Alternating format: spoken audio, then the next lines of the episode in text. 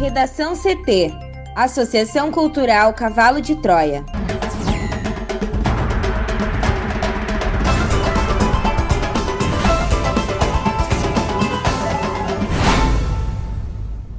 Agora, no Redação CT.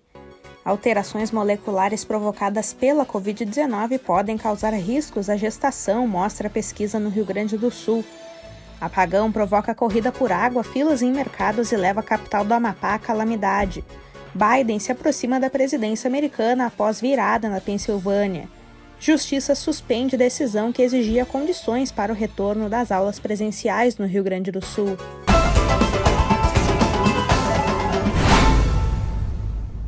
Eu sou a jornalista Amanda Hammermiller, este é o Redação CT da Associação Cultural Cavalo de Troia.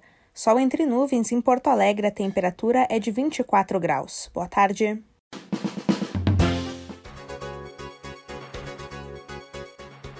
O tempo deve ficar firme em todo o território gaúcho. O sol predomina e não há condições para chuva. Em Porto Alegre, a variação térmica fica entre 14 e 25 graus. A previsão do tempo completa daqui a pouco. O engavetamento envolvendo um caminhão, quatro carros e uma caminhonete deixou duas pessoas feridas na Avenida Flores da Cunha, em Cachoeirinha, na manhã de hoje. A colisão ocorreu por volta das 6 da manhã, na altura da parada 57. Os carros e a caminhonete estavam parados na sinaleira da esquina com a Avenida Princesa Isabel, no bairro Bom Princípio, no sentido Cachoeirinha-Porto Alegre. O caminhão não parou e atingiu um GM Prisma, uma caminhonete Kia, um Hyundai HB20, uma Fiat Toro e um Peugeot 206. O caminhão com placas de São Paulo estava carregado de cargas diversas. Aos policiais militares, o condutor disse que tentou frear e não conseguiu. O Prisma ficou prensado entre os veículos. O motorista foi socorrido com dores nas pernas pelo SAMU. A passageira da caminhonete também ficou ferida. Os dois estavam conscientes. Nos outros veículos e num caminhão, ninguém se feriu. O condutor da HB20 alegou apenas dor no pescoço. A brigada militar esteve no local e o trânsito ficou muito congestionado devido ao bloqueio da faixa da esquerda. Às sete da manhã, o caminhão foi colocado na calçada. Em seguida, guincho chegou e retirou os demais veículos. A pista ainda ficou muito suja. Polícia prende três suspeitos em operação contra a violência doméstica em Nova Santa Rita. Mais informações com a repórter Juliana Preto. A Polícia Civil fez uma operação na manhã desta sexta-feira contra a violência doméstica em Nova Santa Rita, na região metropolitana de Porto Alegre. Três homens foram presos em flagrante por posse ilegal de arma. Foram cumpridos seis mandados de busca e apreensão. E durante a ação, a polícia apreendeu quatro armas. Segundo o delegado Mário Souza, nos últimos meses ocorreu um aumento considerável no número de casos graves de violência doméstica no município. Conforme as denúncias, suspeitos ameaçavam as mulheres utilizando armas de fogo.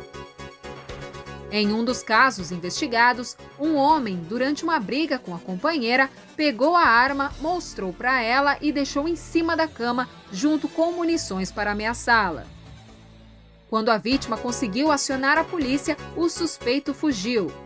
No local, os policiais apreenderam objetos deixados pelo suspeito em cima da cama, como chumbo, pólvora, buchas de recarga de munição estojos de armas de fogo e cartucheiras. Os presos serão encaminhados ao sistema prisional. Homem é preso em flagrante em operação contra a pornografia infantil no Rio Grande do Sul. A Polícia Civil do Rio Grande do Sul prendeu em flagrante um homem de 28 anos durante uma operação contra a pornografia infantil na manhã desta sexta-feira em Novo Hamburgo. A sétima fase da Operação Luz na Infância ocorre em 10 estados brasileiros e também na Argentina, Estados Unidos, Panamá e Paraguai. Ao todo, a Força Tarefa cumpre 189 mandados de busca e apreensão.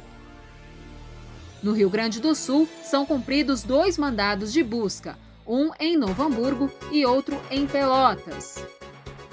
De acordo com o delegado Ivair Matos, em Novo Hamburgo, o mandado de busca foi cumprido na casa de um dos alvos da operação. No local foram apreendidos um notebook, um pendrive e dois HDs. No entanto, nenhuma imagem foi encontrada pelos peritos nesses equipamentos. A polícia informou que será feita uma análise mais detalhada no material. Também estava na casa o irmão do alvo da operação. No celular dele, os peritos encontraram um vídeo de sexo explícito envolvendo menores. E ele foi preso. Para o Redação CT, Juliana Preto. Alterações moleculares provocadas pela Covid-19 podem causar riscos à gestação, mostra a pesquisa no Rio Grande do Sul. Juliana. A infecção pelo vírus causador da Covid-19 pode causar alterações moleculares arriscadas para mulheres durante o período de gravidez. Um grupo de pesquisadores da Universidade Federal do Rio Grande do Sul e do Hospital de Clínicas de Porto Alegre descobriu pelo menos 30 marcadores moleculares que indicam as modificações. O impacto do vírus está relacionado ao quadro de hipertensão durante a gravidez, também chamado de pré-eclâmpsia. De acordo com o professor Walter Beis da Silva, do programa de pós-graduação em Biologia Celular e Molecular, a pré-eclâmpsia é uma das doenças mais frequentes na gestação e pode causar morte e aborto. A Covid-19 impacta de maneira diferencial.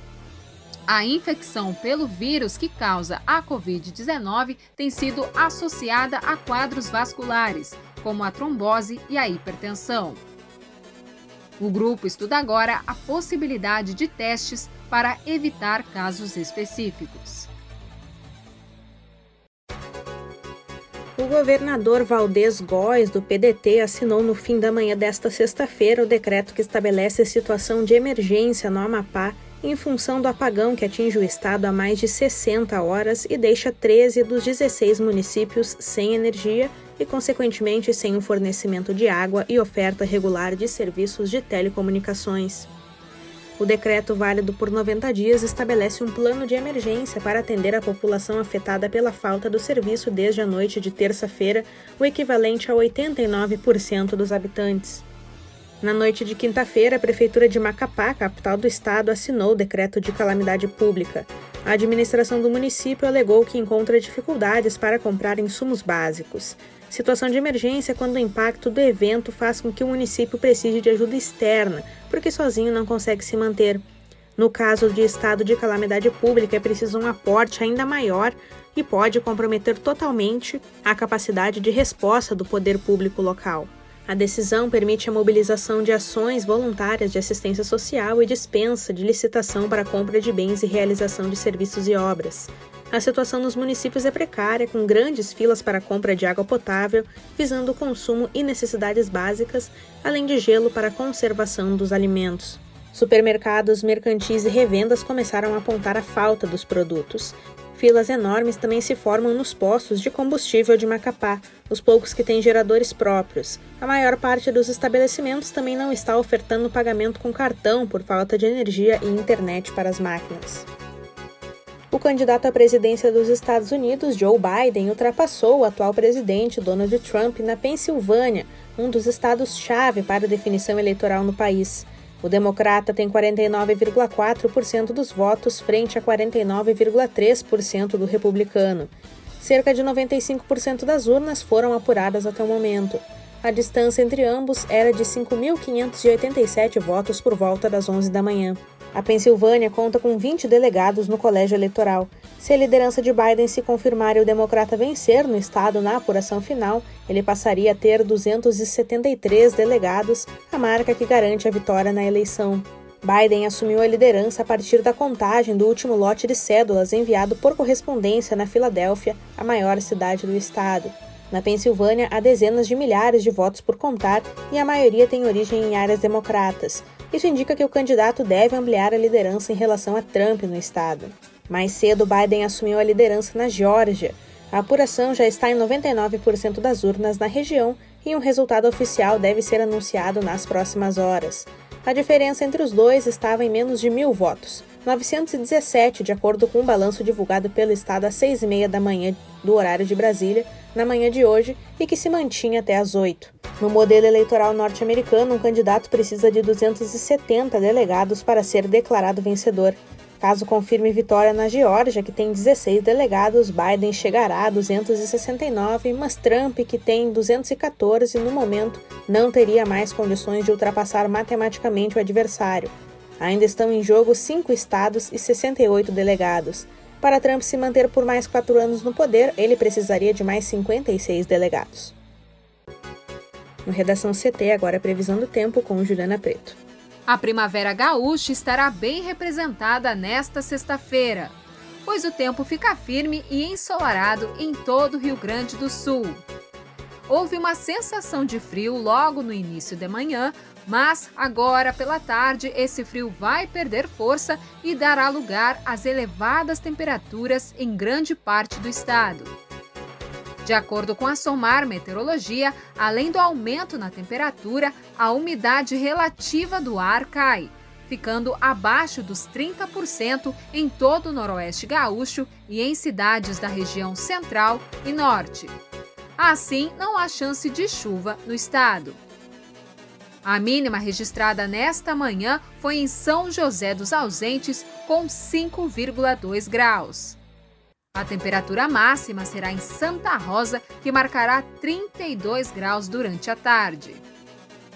Nas regiões norte e noroeste do estado, o vento seco que chega do centro-oeste do país contribui para diminuir a umidade relativa do ar, que tende a ficar abaixo de 30%, que é uma condição que exige atenção por representar riscos à saúde. Para hoje, sexta-feira, na região metropolitana, o tempo estará firme, com sol entre poucas nuvens. Em Porto Alegre, os termômetros variam entre 14 e 25 graus. Um bom final de semana a todos. Obrigada, Juliana. Vamos para o bloco de educação a desembargadora Marilene Bonzanini, da 22ª Câmara Civil do Tribunal de Justiça do Rio Grande do Sul, suspendeu nesta quinta-feira a decisão que estabelecia condições para o retorno às aulas presenciais no Rio Grande do Sul. Entre elas, um plano de contingência para o coronavírus aprovado e a declaração de conformidade sanitária por um agente técnico da área da saúde do Estado. O CPR Sindicato informou que vai recorrer da decisão. A magistrada acatou o recurso apresentado pela Procuradoria-Geral do Estado, que sustentava que o simples ateste por profissional da área sanitária não assegura a preservação das condições de segurança, porque a organização do local não é suficiente sem o engajamento permanente da comunidade escolar. A desembargadora considera que a decisão do governo estadual está respaldada por critérios científicos e sanitários. Além disso, ela defendeu a autonomia do executivo em tomar as decisões com o mínimo de interferência do judiciário. A PGE também alega que os procedimentos previstos nas portarias feitas em conjunto entre as secretarias da Saúde e da Educação foram criadas por profissionais capacitados, mas que a execução cabe aos profissionais da educação e à comunidade escolar. Os ensinos médio e técnico das escolas da rede estadual do Rio Grande do Sul foram autorizados pelo governo a retornar às atividades presenciais. Apesar disso, poucas escolas abriram e cerca de 25% dos colégios afirmaram não estarem preparados para reabrir. A falta de equipamentos de proteção individual e servidores, somada a decretos municipais que proíbem a retomada, estavam entre as principais razões para muitas escolas permanecerem fechadas. Redação CT. Apresentação Amanda Hammermiller. Colaboração Juliana Preto. Uma produção da Associação Cultural Cavalo de Troia com o apoio da Fundação Lauro Campos e Marielle Franco. Próxima edição na segunda-feira, a uma hora. Boa tarde.